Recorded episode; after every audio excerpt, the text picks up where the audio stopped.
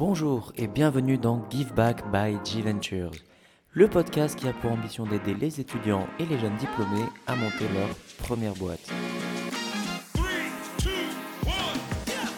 Retrouve chaque semaine les meilleurs conseils actionnables de la part des plus grands acteurs de l'écosystème tech en France. La recette est simple, un format court autour de problématiques récurrentes chez les jeunes fondateurs pour lancer ton projet en toute sérénité avec nos mentors.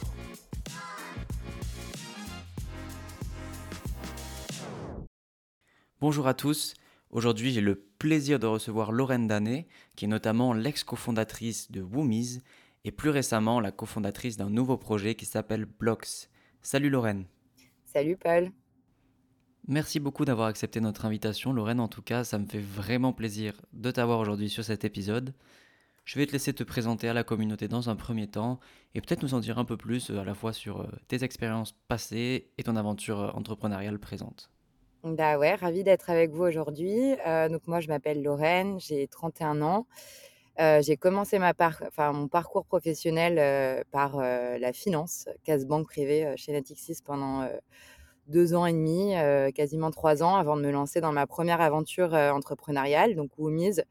L'idée d'origine, c'était vraiment de créer le Tinder de la coloc, qui a évolué vers une plateforme de réservation de logement pour les étudiants et les jeunes actifs qu'on a développé avec euh, Alex, euh, mon meilleur ami, euh, pendant cinq ans. Et ça a été une très très belle aventure, riche d'enseignements, pour en reparler, mais qui malheureusement s'est mal terminée. On a levé des fonds auprès de Business Angel et malheureusement la deuxième partie en série A a été un peu plus compliquée à, gérer et la vente a capoté. Donc on en reparlera et malheureusement l'aventure Wumi s'est arrêtée en juin euh, 2022. Euh, mais ce qui m'a permis de rebondir sur une- ma nouvelle aventure et de cofonder une nouvelle boîte qui est une fintech qui s'appelle Blocks.co. Et Blocks.co, c'est une plateforme qui démocratise euh, l'investissement en immobilier commercial pour les particuliers et qui va permettre d'investir euh, dans des murs de commerce, des boulangeries, euh, des restaurants, etc., à partir d'un euro et de percevoir des loyers tous les trimestres. Donc ça, c'est une boîte qu'on va lancer en février avec mes associés. Et voilà, j'ai grandi à Paris et je suis une grande passionnée de l'entrepreneuriat, de la tech, de l'innovation en général. Donc, ravie d'être là. Super, merci pour toutes ces précisions. En plus, aujourd'hui, on a un sujet vraiment passionnant à aborder. Tu le mentionnais notamment dans ton introduction. C'est vrai que tu as eu la chance, euh, au cours de ta précédente aventure entrepreneuriale, de côtoyer et de rencontrer un certain nombre de business angels. Alors justement, parmi les questions qu'on reçoit assez régulièrement chez G Ventures, il y a une zone d'ombre assez récurrente autour du financement. Donc l'idée de l'épisode d'aujourd'hui, c'est de discuter un peu plus en détail d'un acteur particulier du financement aujourd'hui, que sont les business angels. Est-ce que pour commencer, tu pourrais nous définir un petit peu ce que c'est qu'un business angel pour les gens qui n'auraient pas forcément la définition? Ouais, alors euh, le but, c'est que quand tu montes une boîte, euh, l'idée, c'est d'avoir un business model hein, déjà euh, qui marche bien et de comprendre comment tu gagnes de l'argent avec ton produit. Et ça, c'est un, un grand enseignement de ma première boîte parce que la levée de fonds, c'est pas une fin en soi. Euh, faut que ça, faut vraiment définir ses objectifs et de dire euh, euh, j'ai envie de lever des fonds parce que je veux aller plus vite, mais j'ai quelque chose, j'ai un problème auquel je réponds, j'ai des clients qui veulent acheter mon produit, etc. Donc il y a, il déjà l'objectif de la levée de fonds avant de, se poser la question de qui je vais voir.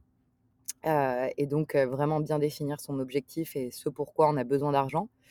Et effectivement, une fois que tu arrives à la conclusion que ben, tu as besoin de financement pour euh, développer ton produit, aller plus vite, accélérer sur ton développement, etc., bah, là, tu te poses la question de qui tu vas voir. C'est vrai que quand tu montes une startup, bah, les banques, elles te prêtent rarement. Donc, il y a, d'abord la voie de l'emprunt, mais c'est très difficile en tant qu'entrepreneur, surtout quand tu montes une boîte jeune, que les, les banques te prêtent de l'argent. Donc l'idée, c'est d'aller voir ben, d'autres dispositifs qui existent. Donc tu as quand même la BPI. Euh, avant de passer sur les business angels, il faut quand même aller euh, regarder. euh, la BPI, c'est la Banque publique d'investissement, qui est un des plus gros soutiens des startups aujourd'hui. et qui permet à des entrepreneurs qui innovent d'obtenir bah, souvent les premiers financements 20 000, 30 000, 50 000 euros sous forme de subventions qui ne sont pas remboursables. Donc ça, c'est le premier sujet. Mais c'est vrai qu'il faut avoir déjà un peu des fonds propres, ce qu'on appelle des fonds propres au début, pour aller voir la BPI. et donc, pour en venir au business angel, business angel, c'est ce qu'on appelle des investisseurs particuliers qui vont soutenir le développement d'une startup et qui vont prendre des parts de capital. En fait, tu vas, au lieu d'un crédit, tu vas le rembourser, mais tu restes à 100%, tu vois, propriétaire de tes actions, etc. L'idée de la levée de fonds, c'est que tu vas te diluer et donc, en échange des actions de ta société, tu vas avoir des investisseurs qui vont porter un risque et qui vont croire en, ton projet et, devenir associés en fait à ton projet. Et c'est là toute la différence entre le prêt et l'investisseur business angel ou fonds d'investissement, on en parlera tout à l'heure. mais les business angels, souvent, c'est des entrepreneurs qui ont voilà, monté une entreprise, qui ont, qu'ils ont revendu derrière et qui veulent réinvestir une partie de leur cash out, donc de l'argent qu'ils ont gagné sorti de la vente de leur entreprise, pour soit tu l'investis dans, bah, dans des actions, soit tu l'investis dans, des startups, selon, selon ta philosophie d'investissement. Mais les business angels, c'est souvent des entrepreneurs qui veulent donc investir leur argent et aider les projets qui vont accompagner et surtout avoir une dimension d'accompagnement parce qu'ils ont vécu déjà bah, les galères que tu expérimentes quand tu, quand tu commences. Et en général, bah, tu as un peu plus que juste un investisseur financier parce que tu peux apporter ton expertise, ton expérience, etc. Donc un, business angel, c'est un particulier qui investit son argent en contrepartie d'actions de ton entreprise et du coup qui va bien souvent aider le développement des, des, premières phases de ton projet. Ok, super intéressant, merci. Alors justement, je voudrais rebondir sur un point que tu as évoqué. Tu parlais de l'accompagnement que pouvait fournir un business angel.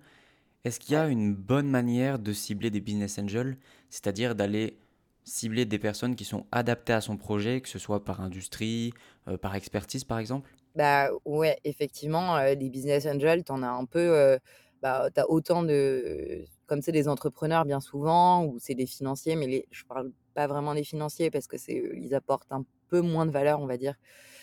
sur le début, le démarrage, l'avantage de, s'adresser à des business angels qui connaissent ton secteur, c'est qu'ils vont pouvoir t'apporter plus que de l'argent, ce qu'on appelle un peu du smart money. et donc, pour trouver les bons business angels, ben, ça demande de se renseigner beaucoup, d'aller regarder de la documentation sur des sites qui sont spécialisés, comme Eldorado, par exemple, qui publie beaucoup de, euh, d'études, qui, qui publient des listes euh, de business angels par secteur. Euh, Angel Square aussi le fait.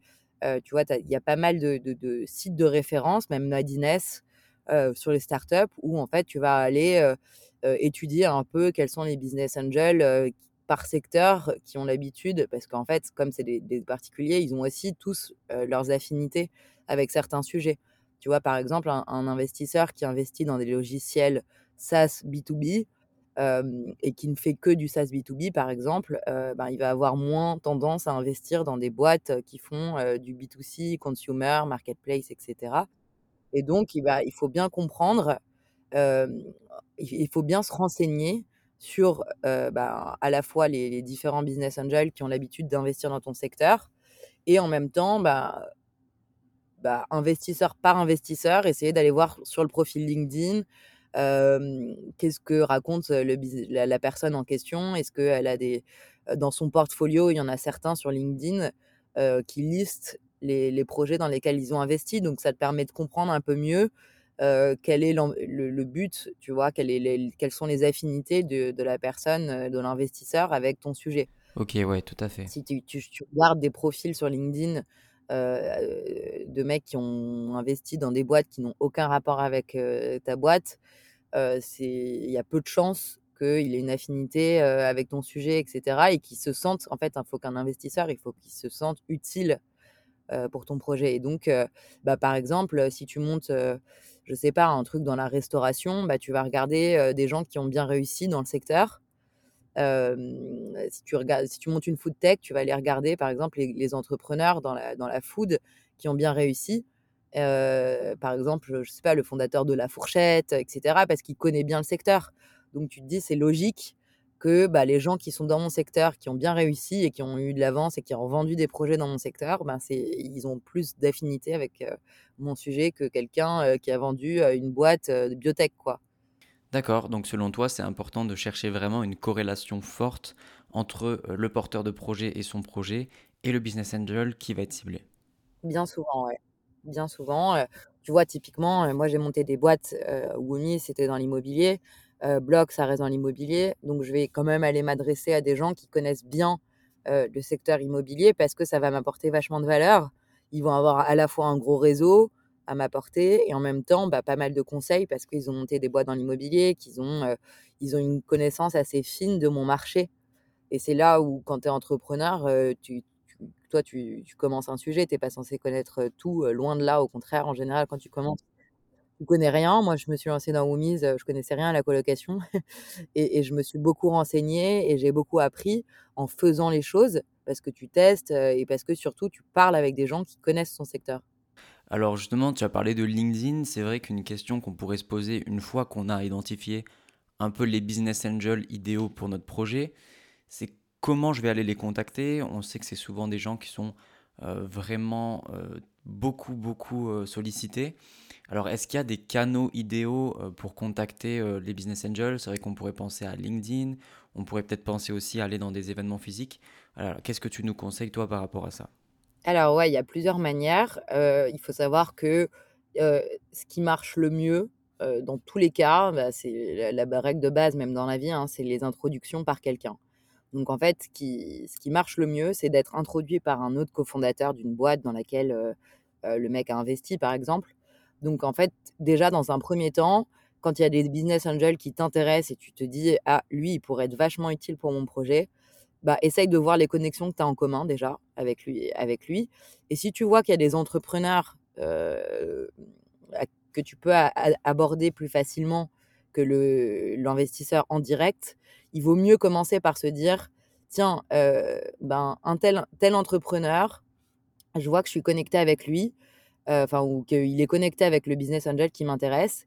Ça vaudrait le coup d'abord d'aller lui parler à lui pour avoir son retour d'expérience et lui demander voilà, et toi, tu le connais mieux que moi. Qu'est-ce que tu en penses? Est-ce que tu penses que voilà mon projet Est-ce que tu penses que ça pourrait lui plaire? Est-ce que voilà Et tu demandes des introductions. Et mais bon, ça se fait pas. ça se fait pas de but en blanc, tu vois? Ça, demande quand même de créer un peu une relation. c'est pas genre en mode salut, tu peux me faire une intro? parce qu'évidemment, il faut connaître quand même le mec un petit peu.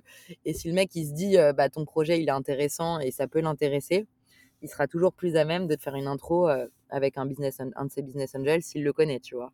Donc ça, c'est la règle numéro un. toujours essayer de passer par des relations en commun ou essayer de passer par, par une intro.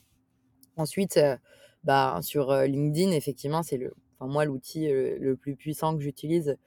J'en ai contacté beaucoup sur LinkedIn, mais c'est vrai que ben, c'est le deuxième niveau, entre guillemets, parce que bah, le niveau 1, c'est les, relations euh, les introductions que tu peux avoir par les gens, euh, les, on as parlé tout à l'heure, euh, les rencontres. Donc aller à des événements, aller à des pitchs, aller à vraiment essayer de tout faire pour les rencontrer dans la vie réelle, ça marche toujours mieux dans tous les cas.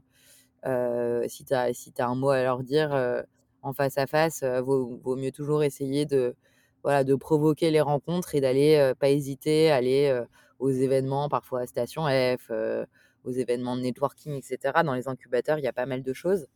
Donc, toujours s'intéresser à ce qui se passe dans le secteur quand il y a des rencontres, euh, et même euh, Eldorado qui organise des, sessions de pitch, etc. Donc, il ne faut pas hésiter à, un peu euh, aller voir ce qui se passe pour se confronter à la réalité en direct, live, on va dire.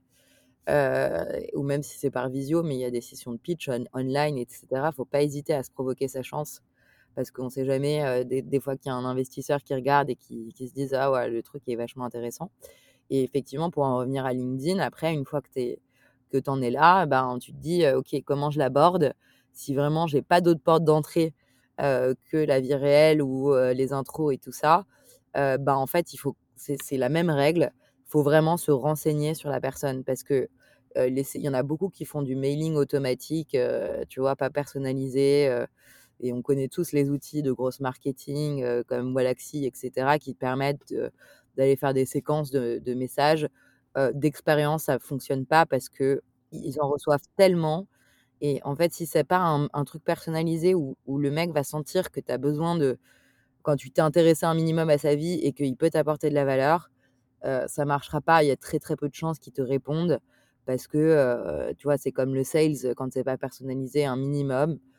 Bah, l'investisseur, il se dit attends, il a, pas fait d'effort pour me contacter, moi je vais pas faire d'effort pour lui répondre. C'est sûr que c'est le genre de choses qui se ressent vraiment très vite, ouais. Tu vois, et s'intéresser un petit peu à c'est la règle de, base. qui est dans les parce qu'il faut savoir que les business angels c'est des gens qui ont qui sont très sollicités, effectivement, qui ont des gros emplois du temps, qui ont déjà des boîtes dans lesquelles ils veulent, ils veulent s'impliquer, etc. Donc, ils prennent beaucoup de temps à la fois pour leur, leur développement de, leur patrimoine, de leur vie perso, de leurs trucs. Donc, ils ont des milliards de sujets. Donc, si tu n'as pas une approche qui est ultra impactante, en mode Ah, tiens, j'ai vu que tu avais investi dans telle boîte parce que tu t'as pris le temps de regarder sur Crunchbase, par exemple, si ce mec-là, il était, il, avais les, les, bonnes références, etc. Et si tu t'es pas un peu intéressé et que tu n'arrives pas à avoir un angle un peu, un, peu personnalisé en te disant ce mec va m'apporter de la valeur, ben, je pense que honnêtement, pour avoir essayé de faire des séquences dans tous les sens et de faire des, des, contacts de dizaines, de, de vingtaines, de cinquante, une centaine de BA, quoi, genre je l'ai fait dans mes périodes où, je galérais à lever des fonds avec Omise, ben ça marche pas quoi. Tu vas avoir peut-être quelques réponses, mais c'est très dur de transformer, euh, de transformer l'essai ensuite si tu n'es pas un peu euh, renseigné sur la personne. Alors c'est top que tu mentionnes ces éléments, ça se lie vraiment à une question que, que je voulais te poser. Est-ce qu'il y a une manière particulière de s'adresser à un business angel, c'est-à-dire une, façon de, de, bien leur parler? On peut s'imaginer que c'est des gens qui aiment qu'on leur parle de chiffres, mais peut-être que c'est aussi plus intéressant de nouer une vraie relation avec eux. Qu'est-ce que tu pourrais nous conseiller par rapport à ça? Bah, ouais, il faut être, enfin, c'est, ça paraît facile à dire, mais il faut être impactant et vraiment se renseigner sur la personne parce que c'est ultra important d'arriver à avoir un angle différenciant qui va capter son attention. C'est vraiment comme dans la vie de tous les jours, c'est comme un elevator pitch, tu vois. Tu dis, tu as trois lignes pour convaincre. Qu'est-ce que tu as envie de mettre en avant et, comment tu peux l'accrocher sur un truc qu'il a fait lui et qui pourrait être pertinent pour toi, tu vois. C'est vraiment, c'est comme du sales en fait, tu vois? C'est comme du, business développement. quand tu vas avoir un, un business angel, le but c'est d'être impactant et de dire en fait j'ai je vais pas avoir trois, trois cartouches. Quoi. Une fois que j'ai balancé mon message, s'il l'a vu et que ça m'a. Et ça, ça arrivera dans tous les cas, hein, parce qu'ils sont très. Alors, ça, c'est une autre chose à savoir c'est qu'il faut vraiment pas prendre contre soi les mecs qui te répondent pas. Parce qu'il faut savoir que la règle, c'est quand même que si tu contactes des gens que tu connais pas, il y a peut-être 80% des gens qui vont pas te répondre. C'est sûr, ça peut être frustrant au premier abord. Et ça peut être super frustrant et il faut pas le prendre personnellement. Il faut pas se décourager. Euh, il faut rien lâcher parce que c'est pas parce qu'il y en a 8 qui t'ont pas répondu, un qui t'a dit non, etc., que le 9 et que le, dixième, il te dira tu vas pas avoir une réponse positive et, et, réussir à accrocher un rendez-vous. Ça, c'est vraiment un sale job. Hein. Je, te dis, la première levée de fonds, il faut, être préparé à, à, se dire que, voilà, genre, si tu pas c'est que c'est ta première boîte et que tu n'as pas forcément un réseau, donc il faut s'appuyer sur les réseaux. c'est vachement important de, de, prendre le réseau des incubateurs, etc. Donc c'est ça qu'il faut en amont bien travailler, faire une bonne liste. Il y a un peu une méthodologie quand même à, avoir. C'est un, les objectifs de ma levée de fonds, pourquoi je veux lever. Est-ce que j'ai déjà des premiers éléments de traction à montrer, etc. sur mon projet avant de me lancer corps et âme dans une levée de fonds parce que le marché est très difficile, c'est très concurrentiel. Hein, tout le monde veut lever des fonds, faut le savoir au début, mais il y a très peu d'élus quand même. Donc, il faut, être quand même assez mature dans son projet, avoir des premiers éléments qui prouvent que ben, tu réponds, que tu as un marché, quoi. Et que, que, que, tes clients, tes premiers clients, ils sont prêts à payer pour, etc. Et le deuxième, c'est vraiment de dire, OK, voilà ma liste, je prépare ma liste sur Notion ou sur un outil, n'importe lequel. qui me permet de d'avoir de synthétiser, avec différents niveaux de priorité, les business angels et en fait, bah, tu as niveau de priorité 1, niveau de priorité 2, niveau de priorité 3 par exemple et en fait, il faut toujours commencer par te roder sur le niveau de priorité 3. Les mecs les «moins importants» entre guillemets, que tu veux le moins avoir, c'est voilà, c'est quand même des gens qui peuvent être très, heu, très intéressants pour toi, mais en tout cas, ceux que tu veux le plus, ne va pas les pitcher en premier parce que tu sais que les premiers pitchs, c'est toujours ceux que tu vas foirer et c'est toujours ceux que tu vas derrière, tu vas t'en vouloir et tu vas dire: «Ah putain, je ferais mieux le prochain» et et tu vas tu vas te roder dans ton pitch. Donc faut C'est toujours particulièrement intéressant ce que tu nous dis là, parce que ça peut paraître un peu ah ouais, contre-intuitif. On aurait peut-être l'intention d'aller voir d'abord ce qui nous attire non, le plus, en fait. exactement. Bah, moi, j'ai fait l'erreur avec Woomis, tu vois? En me disant un peu, heu heu, tu vois, les premiers investisseurs qui me paraissaient le plus évident pour moi au début sur mon premier tour de table, Je me suis dit: «Bien, alors lui, heu, en plus, il nous connaît, il aime bien le truc et cetera. Donc quand je suis prête à lever, quand je quand je serai prête, quand ma data room, ma documentation, mais on en parle tout à l'heure si tu veux. Mais quand, mes bons éléments de présentation, ils sont prêts, bam, ça y est, je tire, hop, je tire à vue et là, je vais direct vers les mecs auxquels je pense, qui sont le plus pertinents pour moi. Ben, ça, c'est une grosse erreur parce que, du coup, j'étais pas rodée sur les questions, qu'on m'a posées au début qui étaient des questions très simples et évidentes, hein, d'investisseurs. Mais en fait, du coup, je m'en suis vachement voulu parce que l'investisseur que je voulais, heu, et qui me paraissait le plus évident, bah, en fait, il m'a dit non. Il m'a claqué la porte au nez alors qu'il aimait bien le sujet et en fait, je me suis plantée sur mes premiers pitchs et dans la manière de dans l'approche, j'aurais dû commencer par, heu, pitcher des mecs qui sont un peu moins importants et cetera parce que tu as besoin de te roder, tu as besoin de te prendre confiance en toi et que, ben, derrière, heu, vaut mieux prendre un peu plus de temps, pour pitcher des plus de monde et te roder et ensuite aller voir les gens qui t'intéressent vraiment. Comme ça, tu tu es plus prêt, tu es plus préparé aux questions qu'il va te poser et cetera, heu et tu mets plus de chances de ton côté de réussir que si tu effectivement, heu, tu vas le voir, heu, tu dis du tac au tac: «Ah bah tiens, tel mec, c'est sûr, heu, qu'il correspond à mon projet, c'est sûr, il a monté une boîte comme ça, il va plein il a plein de choses à m'apporter et cetera». Surtout, ne va pas le voir en premier quoi. C'est un bon conseil. OK, donc peut-être attention aux excès de confiance. Exactement. Heu, pour terminer, j'aimerais finir sur un terme que tu as évoqué qui peut paraître un peu barbare, heu, la data room. Alors, est-ce que tu pourrais nous expliquer un petit peu ce que c'est une data room? Heu, comment constituer Ouais, une data room efficace avant d'aller voir les BA? Et aussi peut-être comment maximiser ses chances par rapport aux autres dossiers, avec sa data room? ouais. Bah, en fait, c'est simple, quand tu vas lever des fonds, déjà les gens, ils vont te demander des éléments de présentation. Donc il y a plusieurs éléments de présentation que tu vas rassembler. En fait, une data room, ça permet juste de centraliser l'information. C'est un endroit, que ça ça peut être un Google Drive, ça peut être moi, j'utilise beaucoup l'outil qui s'appelle Notion, N-O-T-I-O-N, que beaucoup connaissent maintenant, qui est absolument génial pour présenter les choses de manière, heu, plutôt sexy, heu, parce que tu peux faire des pages de présentation marketing sympas, tu peux présenter ton produit et cetera et c'est vachement pratique pour collaborer, heu, dans le cloud et uploader les nouvelles informations, heu et en temps réel, tu peux mettre des accès sur la data room donc et ouvrir, fermer, l'accès aux informations. Donc la data room, ça te permet de rassembler les éléments de ta de de présentation, heu, qui vont être nécessaires pour les investisseurs. C'est-à-dire, en premier lieu, tu as ce qu'on appelle le pitch deck. Le pitch deck, ça doit être un document en quelques slides, heu, qui, heu, récapitule un peu ce que tu fais. C'est-à-dire, la problématique à laquelle tu réponds, quel est, le marché auquel tu t'adresses, quels sont tes concurrents et comment tu l'adresses surtout ton ton marché et quel est ton point différenciant? Pourquoi, ce qui te rend unique par rapport à la concurrence et qu'est-ce quelle est ta proposition de valeur, en fait?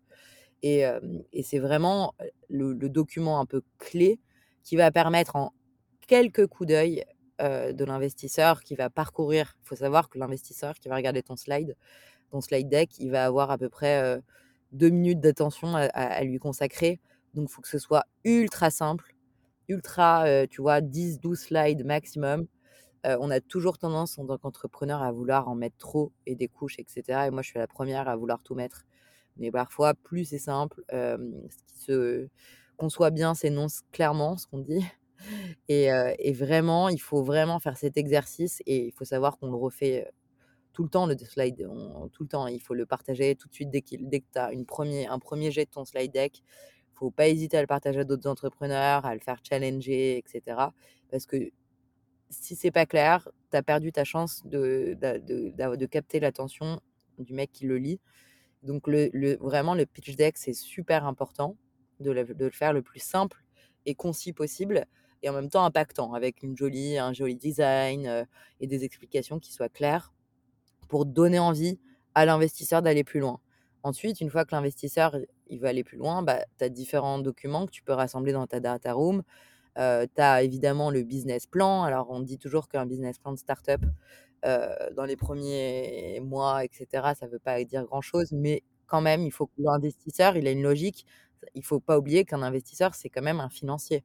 Donc il va il va investir dans le potentiel du projet et le potentiel, ça veut dire qu'il faut qu'il ait compris à la fois comment tu monétises ton projet et en même temps quel est le marché et comment tu dans le futur, lui, le le les 100 000 € ou les 50 000 ou les 20 000 € qu'il va investir au début, il faut que lui, il se dise: «Heu, moi je vais faire fois 5, fois 10 sur mon investissement». Ça veut dire que lui investisseur, en fait, il investit sur une valorisation au début heu, que tu on c'est un sujet à part la valorisation, mais en gros, grosso modo, la première levée de fonds, il faut que tu sois prêt entre 15 et 25% de ton capital. Ça veut dire que tu te dilues, tu vas laisser tes parts de tes actions à tes nouveaux associés qui vont être tes investisseurs. Entre en en moyenne, les premières levées de fonds, c'est entre 15 et 25% Ça, c'est le standard un peu de marché et heu, ben, c'est ça qui te fixe ta valorisation en fonction du montant que tu lèves, heu, que ce soit entre 200 ou 1 000 000 entre 200 000 € ou, heu, un mi jusqu'à 1 000 000, 1 500 000 heu, pour les premières levées de fonds en amorçage. Donc ça, c'est un peu le c'est assez large, hein, mais il faut savoir que l'investisseur qui va investir un ticket, de 20 000 €, il faut qu'il se dise, la logique économique du projet, ben, en fait, je fais fois 10 dans 5 ans, par exemple. Parce que l'horizon d'investissement d'un invest d'un business angel, c'est entre 5 et 7 ans, 8 ans parfois et il faut qu'il se dise: «OK, je comprends la logique économique de ce projet-là et comment dans comment dans 5 ans, 7 ans, heu, le marché est suffisamment grand pour que, heu, bah, mes 20 000 € ils deviennent, heu, 200 000 € et et ça veut dire que la boîte, bah, elle vaudra non plus, heu, 1 500 000 sur, heu, moi je vais acheter un mes actions à un prix de valorisation par exemple d'1 500 000 ou 2 000 000 et ben, ça veut dire que dans 5 ans, moi j'ai la en tant qu'investisseur, j'ai la conviction que cette boîte, elle peut valoir 20 000 000 et comment tu arrives à valoir 20 000 000 dans 5 ans? Ben, ça repose quand même sur le business plan. Donc il faut qu'ils comprennent sans que tous les chiffres ils soient ultra précis évidemment, parce que tu peux pas te projeter sur 5 ans, heu heu, quand tu commences, mais il faut qu'il y ait une logique. Donc il faut que la logique, il la comprenne l'investisseur, sinon, heu, tu as des chances qu'ils te disent: «Merci, mais c'est pas assez c'est pas assez, heu, c'est pas assez clair la logique et je crois pas dans le marché le marché il est, suffisamment grand» et cetera. Donc ça, c'est le business plan, c'est le deuxième document qui est quand même assez, fondateur pour que le mec comprenne, l'investisseur comprenne, le potentiel de ton projet de développement. Par exemple, si tu as une plateforme SaaS, il va tirer les chiffres, tu vois? Lui, il va s'amuser avec le modèle de son côté parce que c'est des financiers qui comprennent les logiques de multiples et cetera. Hem et donc pitch deck, business plan et ensuite, ben, il y a des choses que tu peux rajouter et tous les tous les arguments supplémentaires que tu peux rajouter sur ton produit, le design, les maquettes, heu, par exemple, si tu es encore au stade pré-produit, heu, tu vas mettre les maquettes de ton projet, heu, pour qu'il puisse se projeter dedans, tu vois? Son l'investisseur, il faut qu'il se dise: «Ah, OK, c'est peut-être un peu plus faible sur le modèle économique, mais par contre, ben, l'entrepreneur, il a une vision produit qui est vachement intéressante, qui qui va répondre différemment que la concurrence et cetera. Donc ça, c'est sur Notion, par exemple, tu peux faire une page, produit, pour présenter des mock-up, heu et donner un peu plus de substance au projet et ensuite, ben, libre à toi de rajouter tout ce que tu as envie de mettre qui peuvent, être des bons arguments pour convaincre l'investisseur. Pas en pas en mettre trop non plus, mais par exemple, s'il y a des articles de presse, faut pas hésiter à mettre, ben, dans un petit dossier presse où tu mets, ben, voilà les premiers, les premières réalisations, je sais pas, si tu as des partenariats un peu clés, etc., bah, pas hésiter à mettre un document un peu à part du pitch deck qui détaille un peu des, des, petites secret sauces qui vont donner envie à l'investisseur. Voilà ce que je peux te dire. Et ensuite, bah, quand tu passes sur la, partie juridique, c'est-à-dire que quand tu as réussi à convaincre les investisseurs de venir chez toi, bah, derrière, la data room, elle te permet d'organiser la documentation juridique, fiscale, le, la terme, ce qu'on appelle la term sheet, qui va récapituler tous les termes de l'investissement, donc la valorisation, les conditions d'entrée, le pacte d'actionnaires, etc. Super. Bah, écoute, merci beaucoup Lorraine. Je pense qu'on va s'arrêter là. Euh, ça fait déjà beaucoup de termes techniques aussi, je pense, pour nos auditeurs qui connaissent peut-être pas encore trop euh, ce monde-là, mais on aura l'occasion d'y revenir dans d'autres épisodes, peut-être plus spécifiques et de rentrer aussi dans des détails avec d'autres intervenants. Tu veux un petit récap, euh, si tu veux un petit récap, n'hésitez pas à aller voir sur Madines. Il y a beaucoup d'éléments. à titre perso, j'avais écrit un petit article comment réussir sa première levée de fonds. Donc, je vous invite, il, voilà, il est plus ou moins à jour, mais en tout cas, j'avais fait des petits partages de la data room, justement, que j'avais faite pour Omise, etc. Si ça peut aider, n'hésitez pas à aller voir ce contenu-là. Et voilà, après, je serais ravie d'échanger dessus, mais mais il y a beaucoup d'articles qui permettent d'avoir des, des, un peu un guide de comment on organise un peu sa levée de fonds au début. Ouais, tout à fait. J'étais allé voir ça avant l'épisode et je conseille fortement à, à tout le monde d'aller lire un petit peu cet article. Il ne faut pas hésiter surtout à parler aux autres entrepreneurs et à demander des conseils. Ça, c'est le point le plus important. Et c'est bien d'écouter des podcasts parce que mais, voilà, je dis ce que je peux, mais euh, je n'ai pas toute la science infuse et justement, bah, on se nourrit. et moi, j'ai beaucoup appris en parlant avec des entrepreneurs qui ont levé des fonds et qui m'ont expliqué concrètement comment ça fonctionne. Il ne faut pas hésiter, surtout. Le plus important avant de se lancer tout seul là-dedans, c'est vraiment d'aller parler avec d'autres gens qui l'ont déjà fait. Tout à fait aligné avec ça. Ben justement, est-ce que on peut peut-être laisser des coordonnées si des personnes veulent te, te contacter? Bien sûr, avec plaisir. Donc moi, comme je le disais, j'étais assez présente sur LinkedIn. Euh, n'hésitez pas à, m'écrire et je serais ravie de, de partager euh, des tips avec les gens de la communauté G-Ventures. Super, et eh ben il n'y a plus qu'à. Merci beaucoup en tout cas encore Lorraine. Très belle journée, à bientôt. Merci toi aussi.